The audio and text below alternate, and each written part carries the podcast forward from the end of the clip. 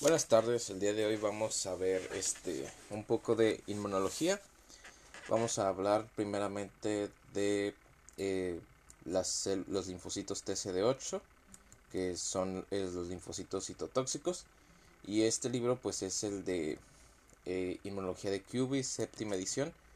Y pues recordarles que estamos en Instagram como radio-hipatia para que nos sigan. Entonces comenzamos.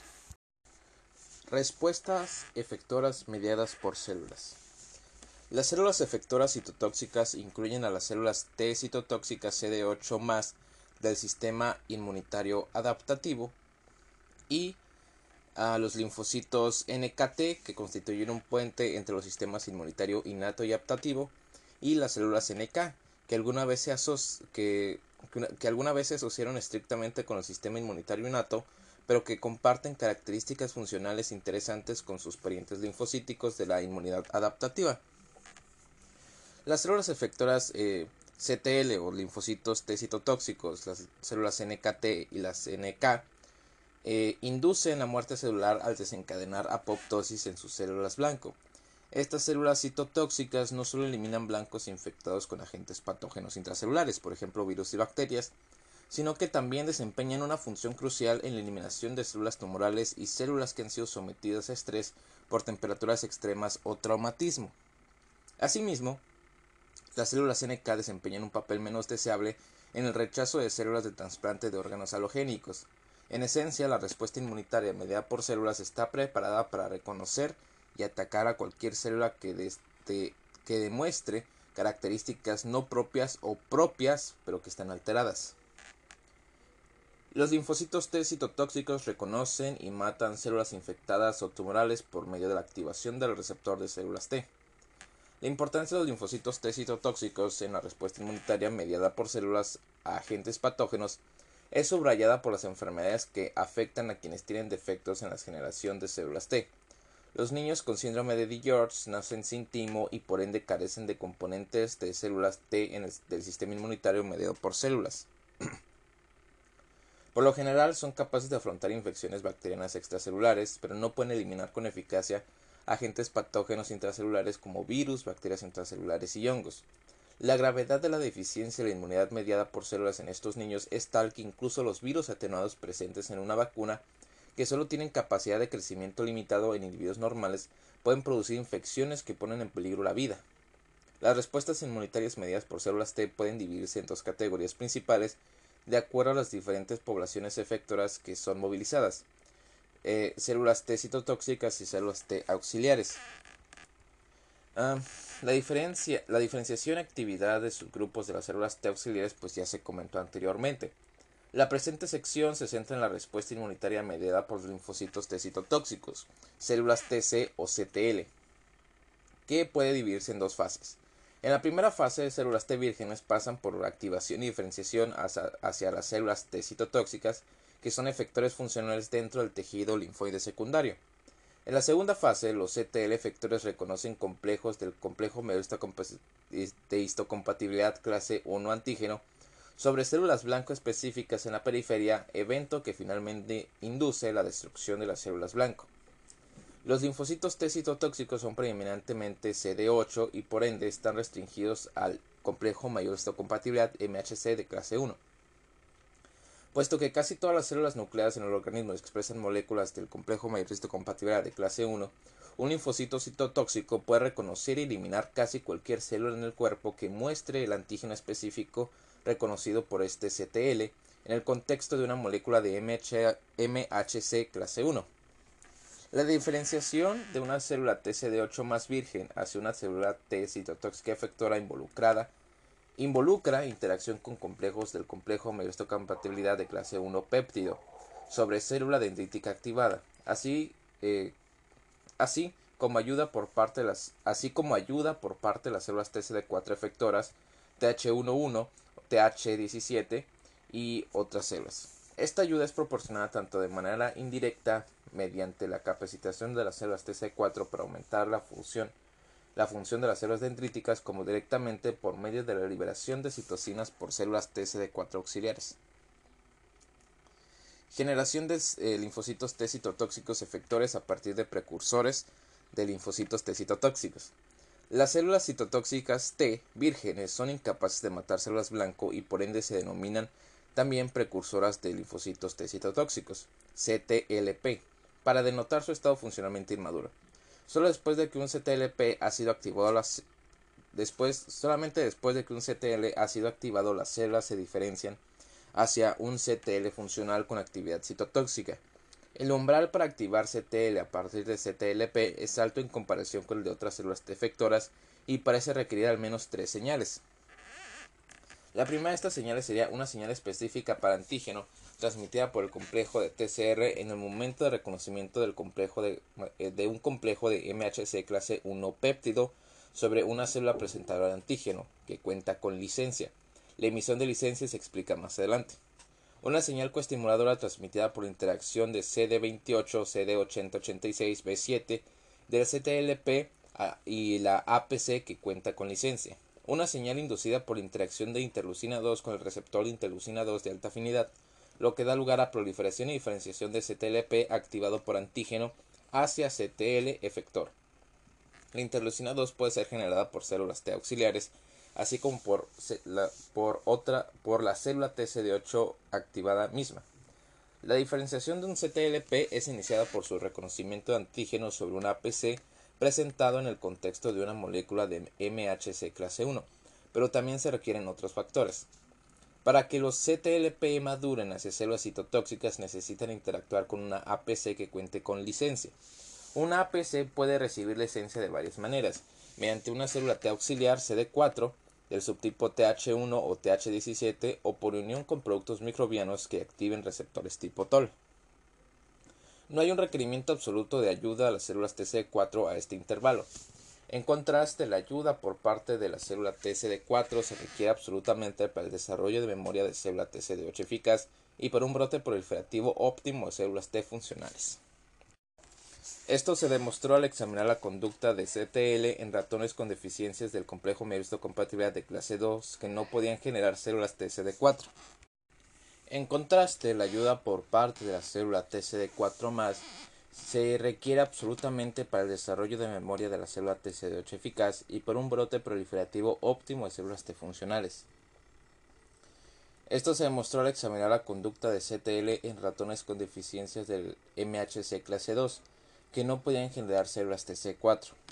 Estos ratones generaron CTL funcionales en respuesta a una infección primaria e incluso desarrollaron células con fenotipos de memoria. De cualquier modo, los CTL fueron incapaces de montar una respuesta secundaria, lo que demuestra que en ausencia de ayuda por parte de las células TCD4 no se desarrollan CTL de memorias funcionales. ¿Qué proporciona una célula TCD4 que es tan importante para la activación óptima de células TCD8? Las células T auxiliares generan citocinas, por ejemplo interferón gamma, que activa células presentadoras de antígeno. No obstante, las células T presentadoras de no obstante, las células T auxiliares activadas también expresan ligando CD40, CD40L también conocido como CD154, un miembro de la familia de proteínas del factor de necrosis tumoral que proporciona una señal coestimuladora de suma importancia a la APC. El, CD, el CD40L interactúa con CD40, un miembro de la familia del receptor de, del factor de necrosis tumoral expresado por las células presentadoras de antígeno profesionales activadas. Cuando está unido, CD40 inicia una cascada de emisión de señales dentro de la APC que incrementa la expresión de ligandos coestimuladores, ya sea CD80 y CD86, quimiosinas y citocinas, lo que aumenta de manera significativa la capacidad de APC para activar las células TCD8+. Los investigadores imaginan una interacción entre, entre tres células que da lugar a la activación de células TCD8. La célula TH que interactúa con y activa más una PC que a su vez interactúa con y activa la célula CTLP. De hecho, estudios de imágenes fluorescentes han proporcionado evidencia directa para la formación de complejos de célula dendrítica, célula TCD4, célula TCD8 durante la respuesta de células T antígeno viral. Sin embargo, es importante percatarse de que las interacciones entre la célula dendrítica y las dos células T diferentes pueden, obtener, pueden, pueden no tener que ser recurrentes, más bien una célula dendrítica que cuenta con licencia por una célula TH podría retener su capacidad para activarse TLP durante cierto periodo después de que la célula T helper o TH se separa. En este caso, las células TH específicas podrían seguir adelante para activar otras células dendríticas, lo cual amplificaría la respuesta de activación. El desarrollo de CTL, linfocitos T citotóxicos, se acompaña de varios cambios. Los CTL precursores no expresan la cadena alfa del receptor de interleucina 2 de alta afinidad, CD25, ni producen mucha interleucina 2. No proliferan y no muestra actividad citotóxica. Un CTL exitosamente activado empieza a expresar granzima B y perforina, las proteínas que son empacadas hacia granulos líticos, induce muerte de la célula eh, de la célula blanco. También regulan en dirección ascendente el receptor de interleucina 2 y empiezan a producir interleucina 2, la principal citocina requerida para la proliferación y diferenciación completa de CTL efectores. La importancia de la interleucina 2 en la función de CTL es subrayada en ratones con delesión eh, del gen de interleucina 2 que muestra deficiencia notoria eh, de la citotoxicidad mediada por linfocitos T citotóxicos. Los linfocitos T citotóxicos en potencia son muy peligrosos para un organismo y los requerimientos estrictos para la activación ayudan a prevenir una destrucción no deseada. Así, el requisito de que tanto las células T helper como las células T citotóxicas reconozcan antígenos antes de que la célula T citotóxica antes de que la célula T citotóxica sea activada de manera óptima proporciona salvaguarda contra autorreactividad inapropiada por células citotóxicas. El hecho de que el receptor de interleucina 2 no se expresa sino hasta después de que una célula TCD8 virgen ha sido activada por unión al receptor de célula T también asegura que solo los, que los linfocitos T citotóxicos precursores específicos para antígeno proliferen y se hagan citotóxicos. La importancia de la presentación cruzada en la activación de CTL, independientemente de si la activación de una célula TCD8 ocurre por medio de interacciones celulares secuenciales o simultáneas, la APC involucrada debe ser capaz de presentar antígenos provenientes del agente patógeno infectante tanto a células T helper CD4 restringidas al complejo mayor histocompatibilidad de clase 2 como a células T citotóxicas restringidas al complejo mayor de histocompatibilidad de clase 1. Esta capacidad inicialmente desconcertó a los inmunólogos. Estrictamente hablando, los antígenos que provienen de agentes patógenos intracelulares, que es el blanco principal de las células CTL, no deben ser presentados por los, por los complejos mayores de compatibilidad de clase 1. Aún más importante, ¿qué pasa si el virus eh, patógeno no infecta alguna vez células dendríticas? Seguramente muchas de ellas no serán infectadas. ¿Cómo puede procesar y presentar antígenos provenientes de microbios que no infecten naturalmente células presentadoras de antígeno?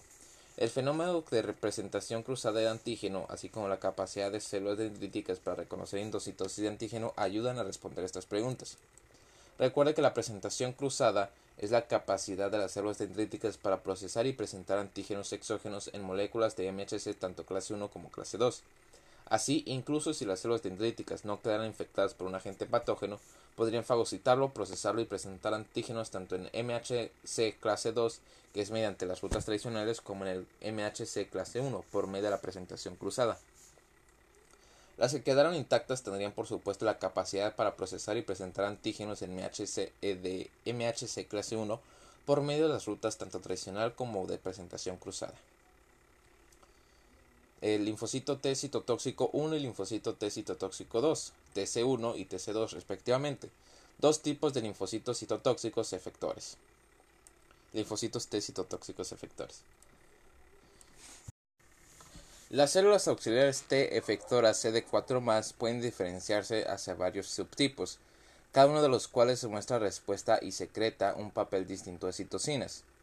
Las células citotóxicas CD8 más efectoras no son tan diversas, pero pueden desarrollar eh, pero pueden desarrollarse hacia dos subtipos separados, TC1 y TC2. Estos subtipos semejan en términos generales TH1 y TH2 en lo que se refiere a las citocinas que generan, así como las citocinas que promueven su desarrollo. Los linfocitos T citotóxicos están sesgados hacia la producción de células eh, citotóxicas a linfocitos T citotóxicos tipo 1 que secretan interferón gamma, pero no interleucina 4. En presencia de interleucina 4, los linfocitos T citotóxicos se desarrollarán hacia células T, hacia células T citotóxicas de tipo 2 que secretan mucho más, mucha más interleucina 4 e interleucina 5 que interferón gamma.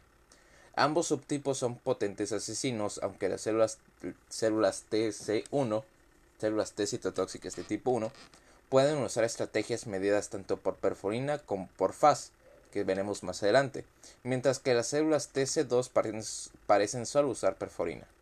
Los estudios sugieren que estos dos subtipos desempeñan papeles diferentes en el manejo y en la exacerbación de enfermedad, pero los resultados todavía no son definitivos para generar suficiente confianza de un modelo particular.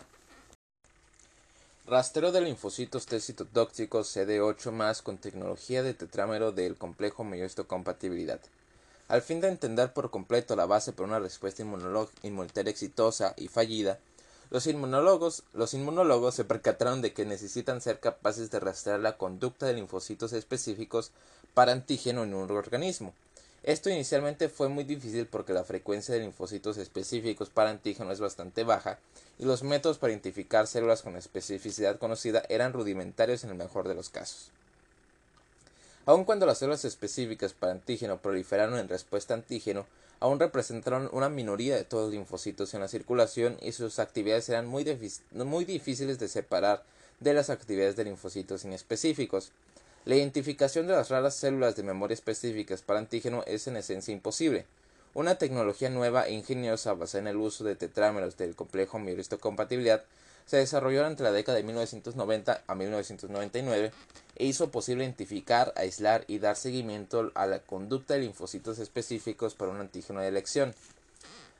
Ahora utilizada de manera sistemática, la tinción de tetrámero del complejo compatibilidad ha sido una inestimable herramienta en los esfuerzos de los inmunólogos para entender las complejidades de la conducta de los linfocitos en el espacio y el tiempo. Los tetrámeros de, MHC son, complejos de cuatro moléculas de MHC idénticas unidas a cuatro péptidos y enlazadas a una molécula fluorescente generados en laboratorio. Primero se generaron tetrámeros de MHC clase 1, pero ahora también se dispone de tetrámeros de MHC clase 2. La combinación de MHC péptido usada para generar estos complejos depende del antígeno de interés. Por ejemplo, en los laboratorios se han desarrollado tetrámeros que incluyen cuatro moléculas de HLA-2, que es el complejo mayor compatibilidad de clase 1 de humano, que forman un complejo con un péptido de HIV que se sabe que estimula una respuesta en linfocitos T citotóxicos. Un complejo de tetrámero de MHC clase 1 péptido dado solo se unirá a las células TCD8 con TCR específicos para ese complejo de péptido MHC en particular. Así, cuando un tetrámero de MHC péptido particular es añadido a una población de células T diversa, las células que portan TCR específicos para el tetrámero se unirán y quedarán marcadas con fluorescencia. Estas células a continuación pueden rastrearse usando microscopía de fluorescencia y citometría de flujo. Con estas tecnologías ahora es posible determinar el número, la ubicación y el fenotipo de células en una población que tiene TCR específicos para este antígeno particular. Esa combinación de MHC péptido particular antes, durante y después de una infección. La citometría de flujo es suficientemente sensible para detectar células T específicas para antígeno, aun cuando su frecuencia en la población CD8 es tan baja como de 0.1%. Con esta poderosa herramienta es posible medir directamente el incremento de células TCD8 más específicas para antígeno en respuesta a exposición a agentes patógenos como virus o antígenos asociados con cáncer y rastrear su distribución en los tejidos. Por ejemplo, investigadores infectaron, por ejemplo, investigadores infectaron ratones con virus de la estomatitis y vesicular y usando tecnología de tetrámero examinaron todos los órganos para buscar células CD8 específicas para un complejo de péptido derivado de, de, estomatitis vesicular eh, del complejo compatibilidad. Este estudio demostró que durante la, durante la infección aguda por estomatitis vesicular las células CD8 más específicas para estomatitis vesicular migran del sistema linfoide y son distribuidas ampliamente y se encuentran grandes números en el hígado y los riñones, pero las células específicas para antígeno están distribuidas casi en todas partes. Estudios de seguimiento muestran que independientemente del sitio de infección original, las células TCD8 más efectoras se distribuyen por sí mismas en todo el organismo. Estudios basados en tetrámero han sido excepcionalmente útiles para rastrear el fenotipo y el destino no solo de las células T, de las células T específicas para agentes patógenos, sino también de células T autorreactivas. Por ejemplo, diferentes tetrámeros de MHC péptido insulina se usaron para identificar las células TCD8 reactivas a insulina en pacientes diabéticos. Aunque estos estudios se encuentran en proceso, algunos han mostrado que las células TCD8 más en las etapas más tempranas de la enfermedad muestran respuesta a un péptido de insulina diferente a las células TCR8 más a etapas más tardías de la enfermedad. Los investigadores especulan que la terapia con insulina misma puede influir sobre, sobre cuáles células TCR8 autorreactivas se hacen dominantes en la enfermedad. Ahora, ¿cómo, cómo los linfocitos T citotóxicos matan a las células? Un linfocito T citotóxico puede matar una célula blanco de dos maneras principales por medio de la liberación, direccional de contenido de gránulos o mediante una interacción de señalización de membrana de faz faz L. En lugar de inducir lisis celular, estos dos procesos inducen a la célula blanco a pasar por apoptosis, típicamente en el transcurso de algunas horas luego del contacto con la célula citotóxica. Independientemente del método que se, que se emplee, la muerte por linfocitos T citotóxicos involucra una secuencia cuidadosamente dirigida de eventos que empieza cuando la célula atacante se une a la célula blanco y forma un conjunto de célula-célula, un evento tan íntimo que a veces se denomina el beso de la muerte. La formación de un conjunto de CTL célula blanco va seguida eh, va seguida en el transcurso de varios minutos por un paso dependiente de calcio que requiere energía, el cual finalmente el CTL induce muerte en el cual finalmente el linfocito T CTL induce muerte de la célula blanco. El linfocito T citotóxico a continuación se disocia de la célula blanco y sigue adelante para unirse a otra célula blanco. Los efectos de señalización específicos involucrados en el establecimiento de la interacción CTL célula blanco son muy similares a los asociados con la interacción activadora de célula T con la célula presentadora de antígeno. El complejo de membrana TCR-CD3 sobre un CTL reconoce antígeno en asociación con moléculas de MHC clase 1 sobre una célula blanco, un evento que desencadena el desarrollo de una sinapsis inmunológica altamente organizada, que se caracteriza por un anillo central de moléculas de TCR rodeado por un anillo periférico de moléculas de adhesión formadas principalmente por interacciones entre el receptor de integrina LFA1 sobre la membrana del linfocito citotóxico linfocito T citotóxico y las moléculas de adhesión intracelular, ICAM, sobre la membrana de la célula blanco. Las señales del receptor de linfocitos T aumentan de manera directa la adhesión entre la célula asesina y la célula blanco al convertir LFA1 desde un estado plegado de baja afinidad hacia un estado extendido de muy alta afinidad. Este cambio es una consecuencia de emisión de señales desde adentro hacia afuera, donde una cascada de señales generada por el TCR pero también por algunos receptores de citosina y quimiosina, actúan sobre la porción intracelular del LFA1, lo cual induce un cambio conformacional que endereza la región extracelular de LFA, de modo que su cara de alta afinidad es accesible al ICAM. El LFA1 persiste en su estado de alta afinidad solo 5 a 10 minutos después de la activación mediada por antígeno y a continuación vuelve al estado de baja afinidad. Esta reducción de la afinidad de LFA1 tal vez facilite la disociación del CTL desde la célula blanco. La importancia de señales de TCR en la promoción de la adhesión del linfocito citotóxico se demostró mediante un experimento en el cual se cubrió con plástico una proteína ICAM purificada y se midió la capacidad para, para adherirse de los CTL en reposo en contraposición con CTL estimulados con TCR. Más de 10 veces el número de CTL estimulados por TCR en contraposición con los CTL no estimulados se unió al plástico cubierto con ICAM. Los anticuerpos que pudieron bloquear la interacción entre LFA1 y el ICAM suprimieron el efecto de estimulación del TCR, lo que muestra que la adhesión fue de hecho específica para LFA1 y CAM. Citólisis mediada por grancina y perforina. Muchos CTL inician la muerte de las células blanco por medio de la suministración de moléculas proapoptóticas. Estas moléculas están empapadas dentro de están empacadas dentro de gránulos que pueden visualizarse mediante microscopía. Los investigadores en un inicio aislaron gránulos de CTL mediante fraccionamiento subcelular y mostraron que pueden inducir directamente daño de célula blanco. El análisis de su contenido reveló monómeros de 65 kilodaltons de una proteína formadora de poro llamada perforina y varias serinas proteasas llamadas grancinas, fragmentinas. Los linfocitos T citotóxicos eh, P carecen de gránulos citoplasmáticos y de perforina, pero una vez activados empiezan a formar gránulos citoplasmáticos que incluyen monómeros de perforina y moléculas de grancina.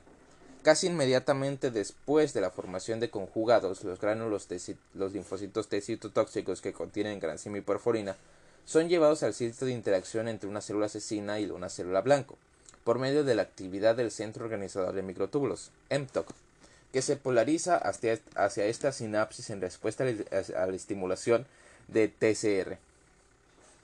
Las vesículas se fusionan con la membrana externa y liberan eh, monómeros de perforina y proteasas grancina hacia el espacio en la unión entre las dos células.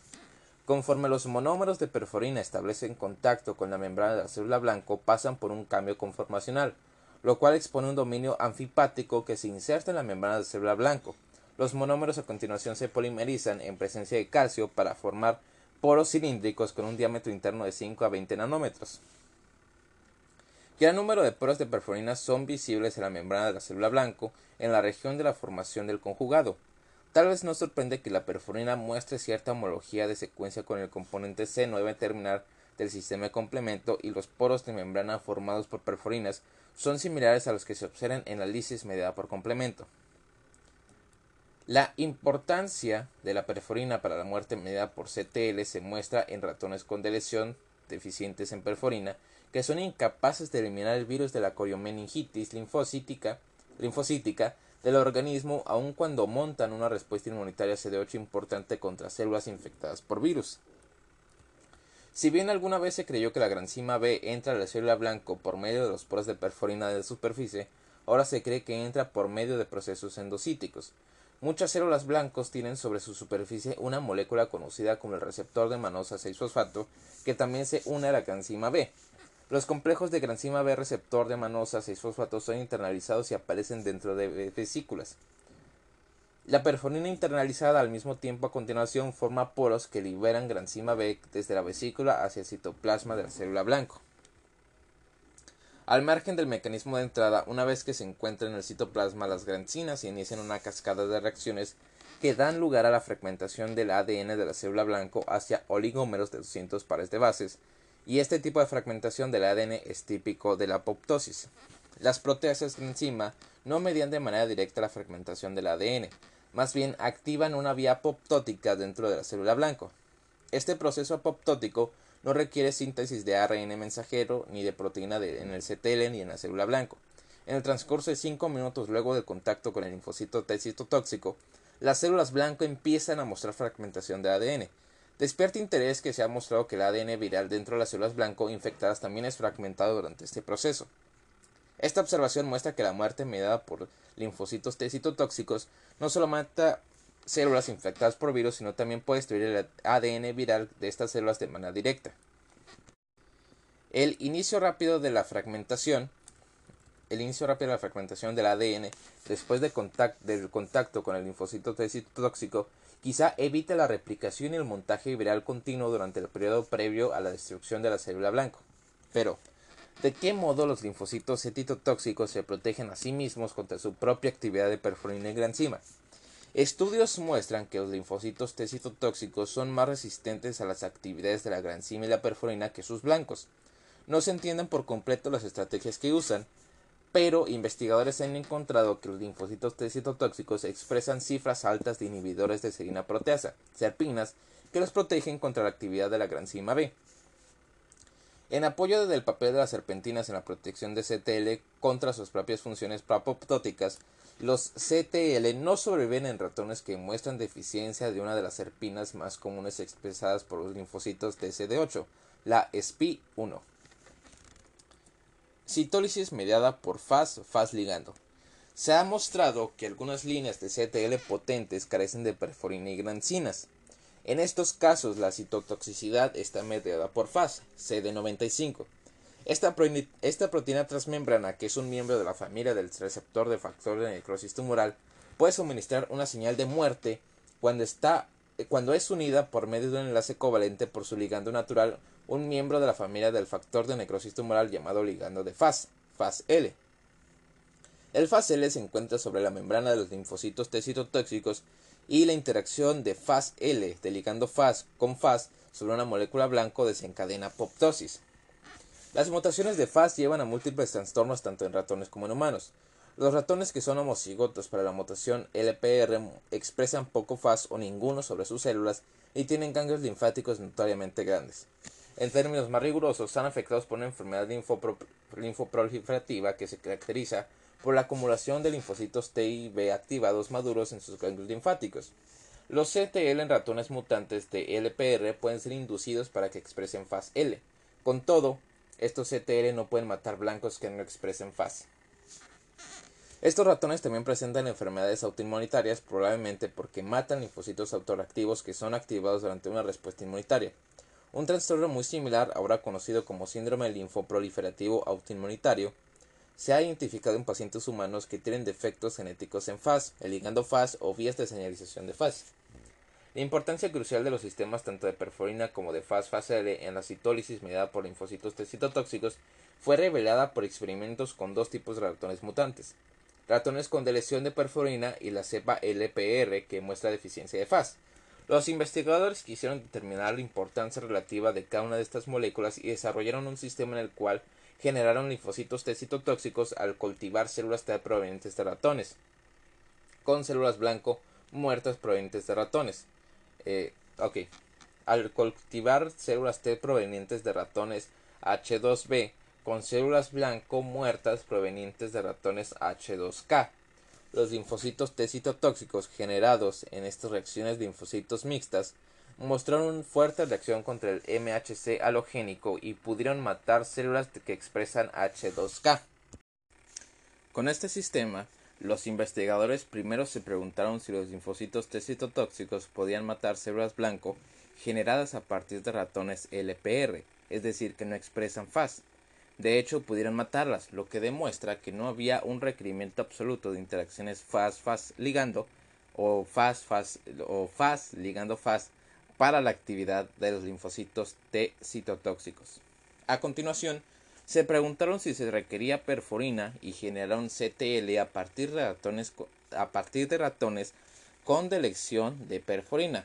Encontraron que estas células podían matar células blanco, lo que demostró que no había un requerimiento absoluto de perforina. Por último, se preguntaron si ocurría una muerte en ausencia tanto de perforina como interacciones FAS-FASL. Generaron células CTL provenientes de ratones con delección de perforina y determinaron su capacidad para matar células blanco provenientes de los ratones con deficiencia de FAS. No se observó muerte. Estas observaciones y otras indican que los linfocitos T emplean estos dos métodos y solo estos dos métodos apoptosis mediada por perforina y apoptosis mediada por FAS para matar a sus blancos.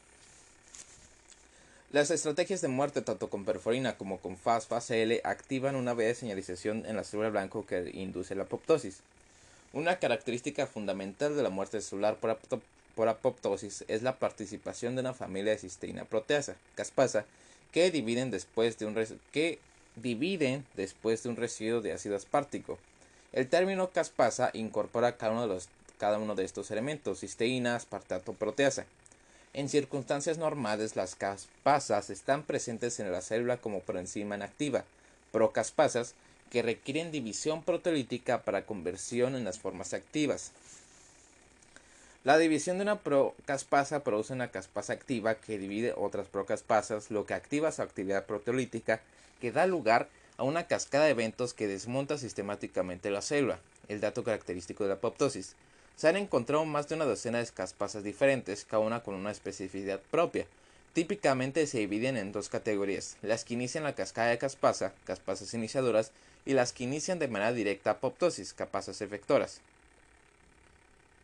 Eh, más adelante se presentará una exposición más a fondo de cómo, cómo sucede este proceso apoptótico. ¿Qué estrategias usan los linfocitos T citotóxicos para iniciar la activación de caspasa? La unión de FAS sobre una célula blanco por ligando de FAS sobre un linfocito T citotóxico induce primero la activación de una caspasa iniciadora en la célula blanco. El FAS se asocia con una proteína conocida como proteína asociada a FAS con dominio de muerte, FADD, que a su vez se asocia con la procaspasa 8. En el momento de la formación del enlace covalente con FAS, la procaspasa 8 es convertida en caspasa 8 e inicia una cascada de caspasas apoptótica.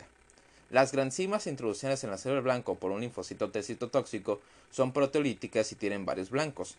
Pueden dividir de manera directa la procaspasa 3, un evento que al parecer solo activa parcialmente esta caspasa efectora, y también pueden dividir BIT, que induce liberación mitocondrial de citocromo C y finalmente la activación de caspasa 9. Ambas actividades parecen requerirse para la actividad apoptótica óptima. El resultado final de las vías tanto mediada por la perforina, gran enzima, como mediada por FAS es por ende la activación de las vías de muerte latentes que se encuentran en la célula blanco. Como un inmunólogo les puso de manera muy acertada, no es precisamente que las células T maten a las células blanco, sino que las persuaden a que se suiciden. Ahora bien, pues ya vimos a las células T citotóxicas TCD8, entonces vamos a continuar con las células asesinas naturales y vamos a empezar con las células asesinas naturales reconocen y matan células infectadas y células tumorales por su ausencia del complejo mayor de histocompatibilidad MHC de clase 1. Otro isotipo de célula inmunitaria, las células NK, inician vías apoptóticas en células blanco usando mecanismos muy similares pero receptores muy diferentes. Las células NK fueron eh, descubiertas en esencia por accidente cuando diversos inmunólogos estuvieron midiendo la capacidad citolítica de linfocitos aislados a partir de ratones que presentaban tumores.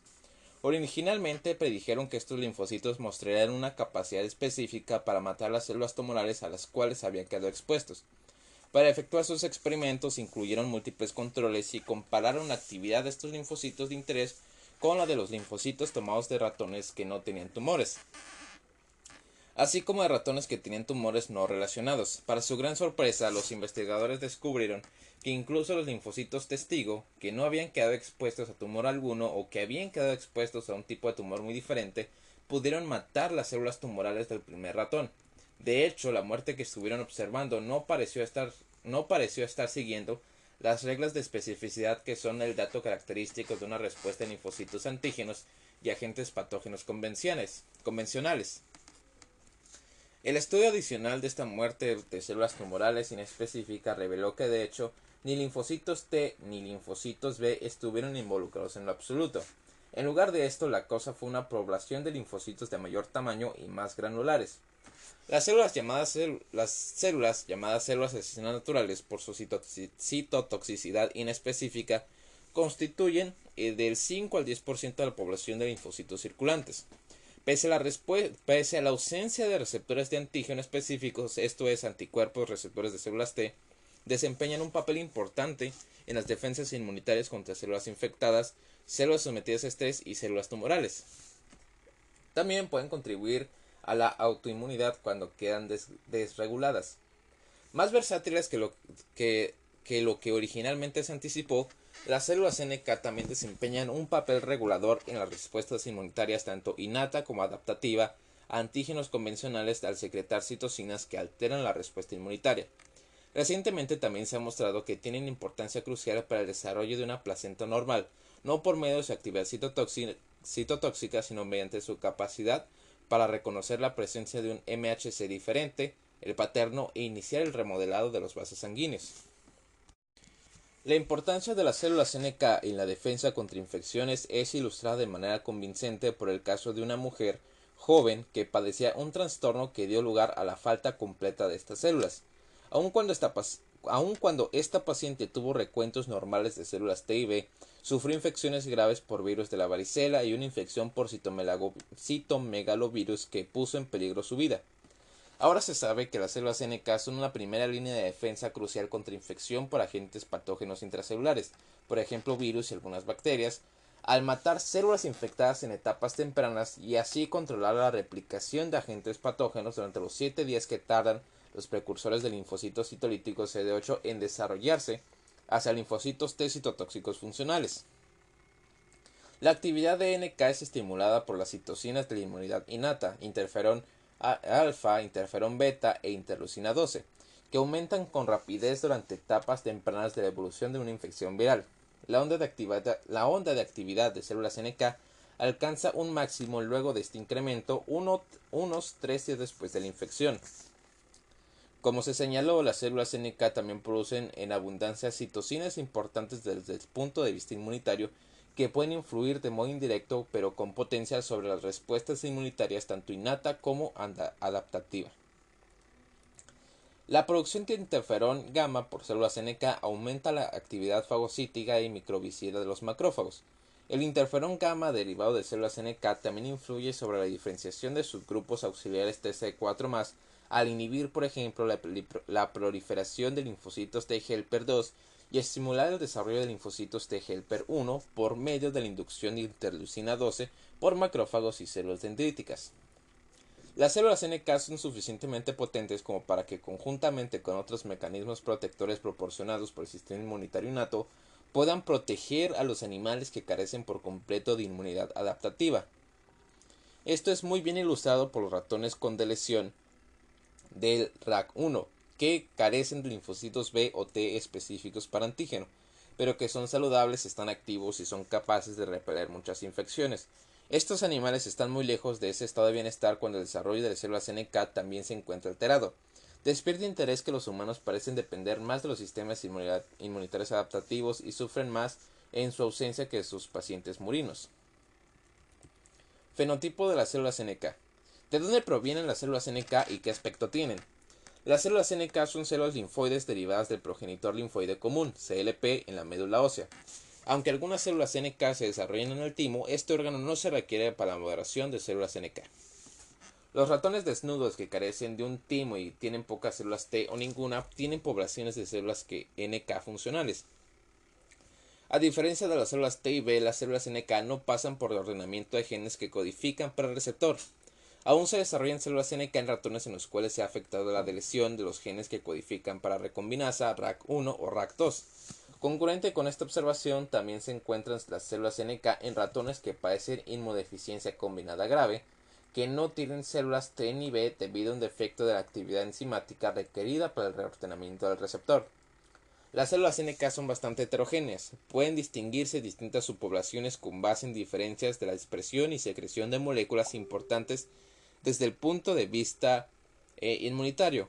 Aún no está claro si esta heterogeneidad refleja diferentes etapas en su activación o maduración o en verdad subpoblaciones separadas. Casi todas las células NK murinas expresan CD122, la subunidad beta es 75 kilodaltos hasta el receptor de interleucina 2. NK1.1, un miembro de la familia NKRP1 y CD49B, que es una integrina. Las células NK típicamente reexpresan CD2 y factor C C gamma R3. De hecho, el agotamiento celular con anticuerpo monoclonal anti, factor C gamma R3 elimina de la circulación casi todas las células NK. Las células NK de humano también expresan receptores de interleucina 2 y factor C gamma R3, pero no expresan el, el receptor NK 1.1. Más bien se distinguen de otros linfocitos por la expresión de CD56 lo cual varía de intensidad dependiendo del estado de maduración y de actividad de una célula NK. Es decir, las células que expresan CD56 alto tienden a producir citocinas y pueden diferenciarse hacia células que expresan poco CD56 que muestran más actividad citolítica. Quizá la característica fenotípica más distintiva de las células NK es su expresión de un grupo de receptores NK, NKR, activadores e inhibidores singulares. Estos receptores se encargan de determinar cuáles blancos matarán las células NK. Despierta interés que las células NK de ratones y humanos usan receptores sorprendentemente distintos para, para lograr lo mismo. Aún así, los principios que impulsan la activación de células NK permanecen igual. Además, el número y el tipo de receptores activadores e inhibidores expresados por células NK varía ampliamente y el equilibrio de señales recibidas por medio de estos receptores determina si las células NK inducen muerte en sus blancos. ¿Cómo reconocen blancos las células NK? El modelo de, lo propio faltante. Dado que las células NK no expresan receptores específicos para antígeno, el mecanismo mediante el cual estas células reconocen células tumorales o infectadas y las distinguen de células corporales normales desconcertó a los inmunólogos durante años. Eh, Klaas Carr emitió una interesante hipótesis que formó, los, que formó los cimientos para la comprensión de cómo las células NK distinguen lo propio de lo no propio, o de lo propio alterado. Propuso que las células NK matan cuando no reciben la presencia de proteínas propias normales sobre una célula, el modelo de lo propio faltante. El colorario implicó que el colorario implícito para la propuesta es que el reconocimiento de lo propio inhibe la capacidad para matar. Los indicios respecto a los orígenes de estas señales inhibidoras provinieron de estudios tempranos en los que se analizó cuáles blancos tumorales de las células NK mataban mejor. Mataron mejor. Los investigadores examinaron múltiples eh, variables asociadas con las preferencias de las células NK y descubrieron que la muerte se correlacionó mejor con las cifras de moléculas de MHC clase 1 expresadas, expresadas sobre la célula tumoral. En un estudio examinaron la capacidad de los linfocitos T citotóxicos y células NK para matar células B que fueron transformadas en células tumorales por infección por el virus de Epstein-Barr. Los linfocitos T citotóxicos fueron incapaces de reconocer estas células B y de producir lisis de las mismas. De cualquier modo, las células NK fueron asesinos muy eficaces de estas células tumorales. Finalmente, los investigadores se percataron de que la infección por eh, reguló en dirección descendente el MHC clase 1, lo que permitió a las células evitar el reconocimiento por células TCD8. No obstante, esta falta de clase 1, de MHC clase 1, hizo, que, hizo de ellas blancos perfectos para células NK que mostraron respuesta a lo propio faltante, los investigadores resolvieron un papel eh, de MH1 clase 1 al efectuar transfección de los tumores de células B con genes que, modifican, que codifican para MHC clase 1 de humano. Las células NK ya no pudieron matar las células. El descubrimiento subsiguiente de receptores sobre células NK que producen señales inhibidoras cuando reconocen moléculas de MHC sobre células blanco y potenciales proporcionó apoyo directo para este modelo. Se mostró que estos receptores inhibidores evitan la, muerte por células NK, la proliferación de células NK y la liberación de citocinas por la misma. Dado que muchas células infectadas por virus y tumorales disminuyen la expresión de MHC, el modelo de lo propio faltante, esto es fundamentar la decisión de matar en el hecho de si una célula blanco expresa suficiente MHC clase 1, que es una proteína propia omnipresente, tiene un buen sentido fisiológico. Si bien el paradigma fundamental ha pasado la prueba del tiempo, no sorprende que la situación real, sea mucho más complicada. Como se indicó, resulta ser que las células NK expresan dos categorías de receptores, una que suministra señales que inhiben la actividad citotóxica de células NK, es decir, los que reconocen productos MHC clase 1, y otra que suministra señales que aumenta la actividad citotóxica.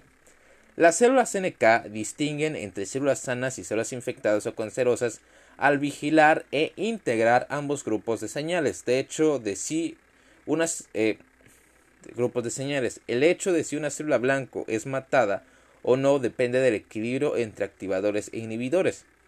Las señales inhibidoras en general pueden sobrepasar señales activadoras. De este modo, las células que expresan cifras normales de moléculas de MHC clase 1 no alteradas tienden a escapar de todas las formas de muerte mediada por células NK. Receptores de células NK. Los receptores de NK caen, caen dentro de dos categorías funcionales. Moléculas inhibidoras que se unen al MHC clase 1 y bloquean la muerte por células NK y moléculas activadoras que desencadenan citotoxicidad por células NK si un receptor inhibidor no está ocupado. Estos dos grupos también caen dentro de dos categorías estructurales, miembros con regiones extracelulares tipo lectina y miembros con regiones extracelulares tipo inmunoglobulina. Note que si bien las lectinas típicamente se unen a carbohidratos, la mayor parte de los receptores de células NK tipo lectina se unen a proteínas más que a carbohidratos. La estructura extracelular del receptor de la célula NK no se identifica de inmediato como un inhibidor o activador.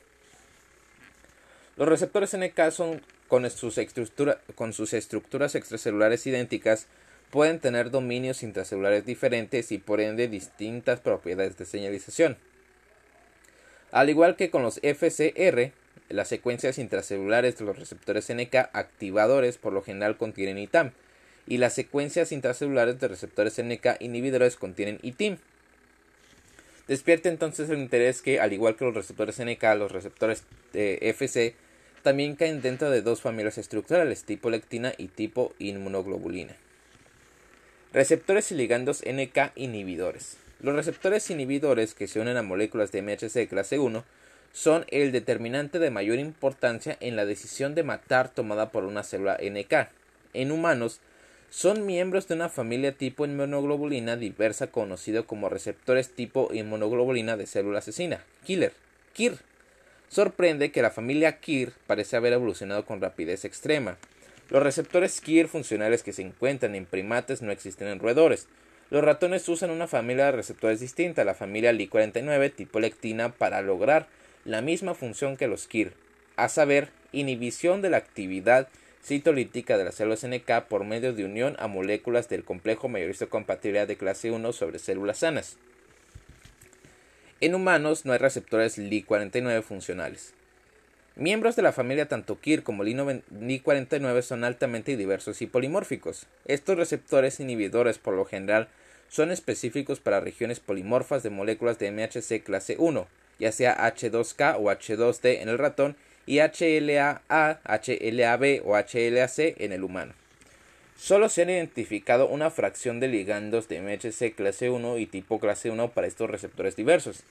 Dado el polimorfismo genético tanto de los receptores KIR como de sus ligandos MHC clase 1, nos sorprende que los individuos puedan heredar combinaciones de KIR MHC clase 1 que no son ideales y que podrían aumentar la susceptibilidad a enfermedad. Una excepción para la regla general de que los receptores inhibidores de NK de humano no son moléculas tipo IG o tipo inmunoglobulina es el receptor inhibidor tipo lectina CD49NKG2A, un, un heterodímero con enlace disulfuro constituido de dos glucoproteínas CD94 y un miembro de la familia NKG2. Miembros, eh, mientras que los receptores KIR típicamente reconocen polimorfismos de HLA-B o C, los receptores CD94NKG2A reconocen HLA-E sobre células blancopotenciales.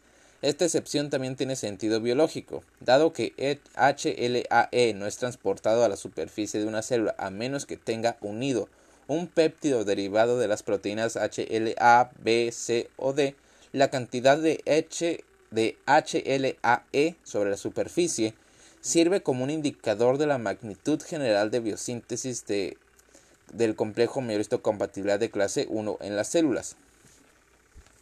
Estos receptores CD94-NKG2A inhibidores reconocen HLA-E de superficie y envían señales inhibidoras a las células NK, con el resultado neto de que la muerte de células blanco potenciales es inhibida si, están expresando cifras adecuadas de clase 1. A diferencia de los receptores de antígeno expresados por células B y células T, las células receptoras NK no están sujetas a exclusión alélica y las células NK pueden expresar varios receptores KIR o ILE49 diferentes, cada uno específico para una molécula de MHC diferente o para un grupo de moléculas de MHC estrechamente relacionadas.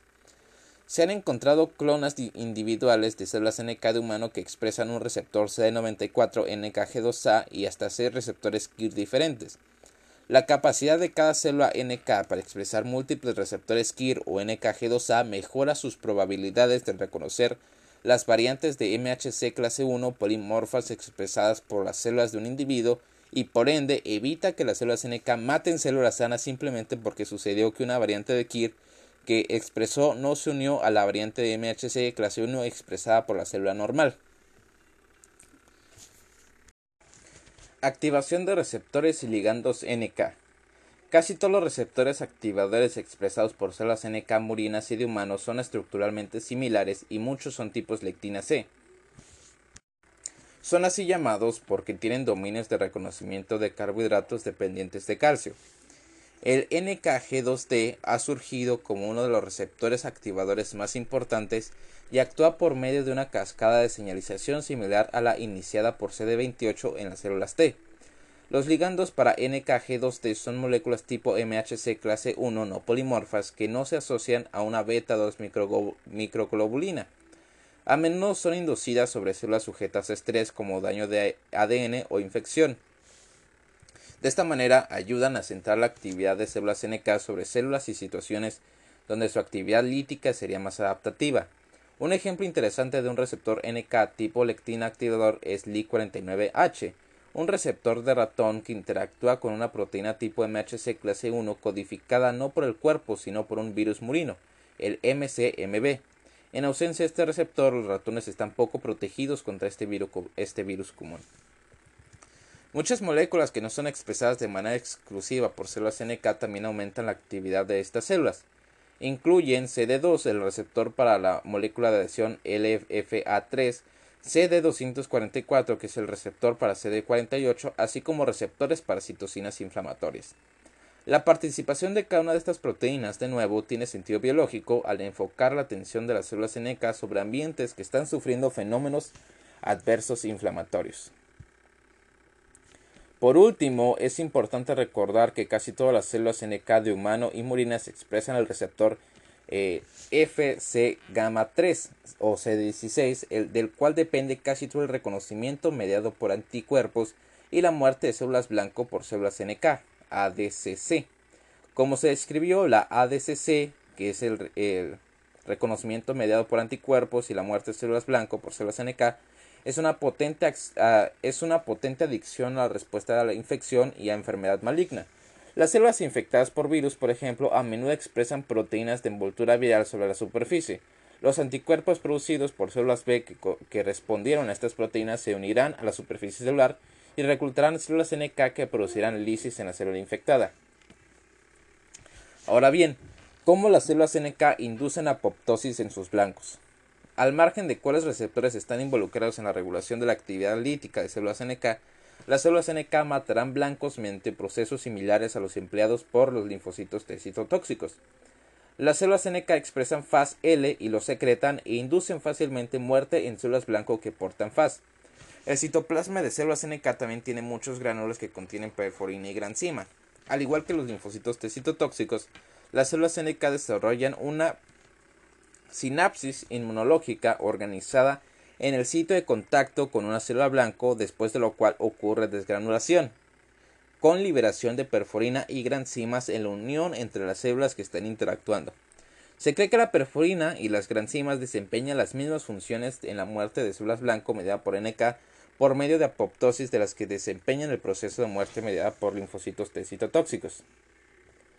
Emisión de licencia y regulación de la actividad NK.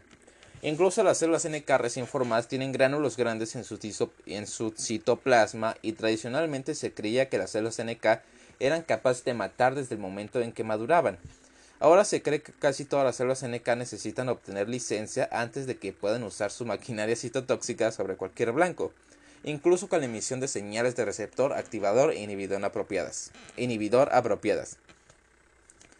Se cree que la emisión de licencia para una célula NK ocurre por medio de una primera unión de sus receptores inhibitorios unidos a un MHC clase 1. Este evento puede considerarse una manera en que el sistema inmunitario prueba la capacidad de una célula NK para restringir su actividad asesina y una importante estrategia para mantener la tolerancia a lo propio en este subgrupo de células. De manera específica, la emisión de licencia permite que solo sean armadas las células que tienen la capacidad de ser desarmadas por medio de interacciones inhibitores. Una vez que obtienen licencia, se cree que las células NK exploran continuamente tejidos y células blanco por medio de sus receptores inhibidores y activadores múltiples. La unión de ligandos activadores sobre la superficie de una célula tumoral, célula infectada por virus o una célula por, por lo demás estresada, emite señales a células NK para que maten la célula blanco. Si los receptores inhibidores de células NK detectan cifras normales del complejo mayor histocompatibilidad de clase 1 sobre células blanco potenciales, estas señales inhibidoras superan las señales de activación. Esto no solo evitaría la muerte de una célula blanco, sino que también suprimiría la proliferación de células NK y la producción de citocinas, por ejemplo el interferón gamma o el factor de necrosis tumoral alfa. La consecuencia general de esta estrategia es preservar células que expresan indicadores cruciales de, lo propio normal. Las moléculas eh, del complejo mayor histocompatibilidad de clase 1 y la muerte de células que carecen de indicadores de lo propio y que no expresan cifras normales del complejo de mayor histocompatibilidad de clase 1. Se requieren más estudios para entender por completo el papel de la emisión de licencia y el requerimiento de la misma. Memoria de células NK. La línea entre células NK y linfocitos T y B se sigue difuminando. Alguna vez se consideró que los linfocitos B y T eran las únicas células del sistema inmunitario que podían generar respuesta de memoria. Sin embargo, datos recientes indican que algunas células NK también pueden generar una respuesta de memoria antígeno. La evidencia de esto eh, es notoria. La evidencia de esta notoria propiedad proviene de experimentos que mostraron que células NK que expresaban un receptor que se unía a una proteína viral podían transferir memoria de esta exposición antígeno a animales vírgenes que, a animales vírgenes que no habían quedado expuestos o infectados previamente.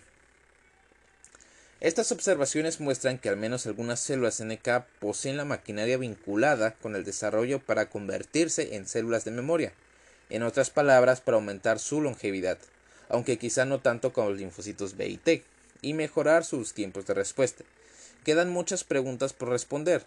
Algunas de estas son, todas las células NK tienen la capacidad para desarrollarse hacia células de memoria, y dado que las células NK no expresan receptores específicos para antígenos convencionales, convencionales contra cuáles antígenos pueden desarrollar memoria. Finalmente, eh, vamos a hablar de las células NKT. Las células NKT tienden un puente entre los sistemas inmunitario innato y adaptativo. Las exposiciones anteriores de la inmunidad mediada por células, eh, por células cubrieron el, papel de los linfocitos citotóxicos, un componente importante de la inmunidad adaptativa que expresa un TCR específico para antígeno, y también el papel de la célula NK, que es una célula con propiedades tanto innatas como adaptativas que porta eh, receptores que reconocen lo propio y lo propio faltante sobre la superficie celular. Se ha identificado un tercer tipo linfocito citolítico con características compartidas tanto por el CTL como por las células NK. Este tipo de célula, designado la célula NKT para reflejar su cualidad híbrida, se desarrolla en el timo y estrictamente hablando es un miembro del sistema inmunitario adaptativo. Pasa por, por reordenamientos de gen que codifica para receptor de antígeno y expresa un complejo de TCR sobre su superficie. Sin embargo, también muestra características de células del, sistema inmunitario innato. El receptor de la célula T sobre la célula NKT de humano es invariable. Las cadenas TCR alfa y TCR beta son codificadas por segmentos de gen específicos dentro del ADN de la línea germinal. Por ende, las células expresan esta combinación de TCR alfa y beta a veces se denominan células NK invariantes. El TCR sobre células NKT no reconoce péptidos unidos a MHC, sino que más bien, eh, más bien un glucolípido presentado por la molécula CD1D no polimorfa. Las células NKT pueden actuar como células auxiliares al secretar citoxinas que conforman compuestos y como células citotóxicas al matar a las células blanco. Las células NKT también comprenden subpoblaciones tanto CD4 como CD4 que también pueden diferir por la producción de citosina. La muerte por células NKT parece depender de modo predominante de interacciones eh, eh, ligando FAS-FAS. Las células NKT no forman células de memoria. Las células NKT no expresan varios de los marcadores característicos de los linfocitos T, sino que expresan múltiples proteínas características de las células NK. Queda por definir el papel exacto de las células NKT en inmunidad. Con todo, diversos experimentos muestran que los ratones que carecen de células NKT montan una respuesta eficiente a ciertas infecciones en dosis bajas por bacterias que expresan glucolípidos que pueden ser reconocidos por receptores de célula NKT, por ejemplo Chingomonas y Escherichia. Despierta interés que la infección eh, despierta interés que la infección por chingomonas eh, más bien en dosis altas lleva sepsis y muerte de ratones naturales, pero los que carecen de células NKT sobreviven a esta exposición, lo que sugiere que las células NKT este, también contribuyen a enfermedad al secretar un exceso de citocinas inflamatorias. Otros datos implican a las células NKT en inmunidad a tumores y sugieren que las células NKT reconocen antígenos lipídicos específicos para células tumorales. Por último, las células NKT también parecen contribuir a la inmunidad viral, pese al hecho de que los virus típicamente no expresan glucolípidos. Quizá desempeñan una función indirecta en la conformación de la respuesta inmunitaria a virus por medio de la producción de citocinas, incluso interferón gamma, interleucina 2, factor de necrosis tumoral alfa e interleucina 4.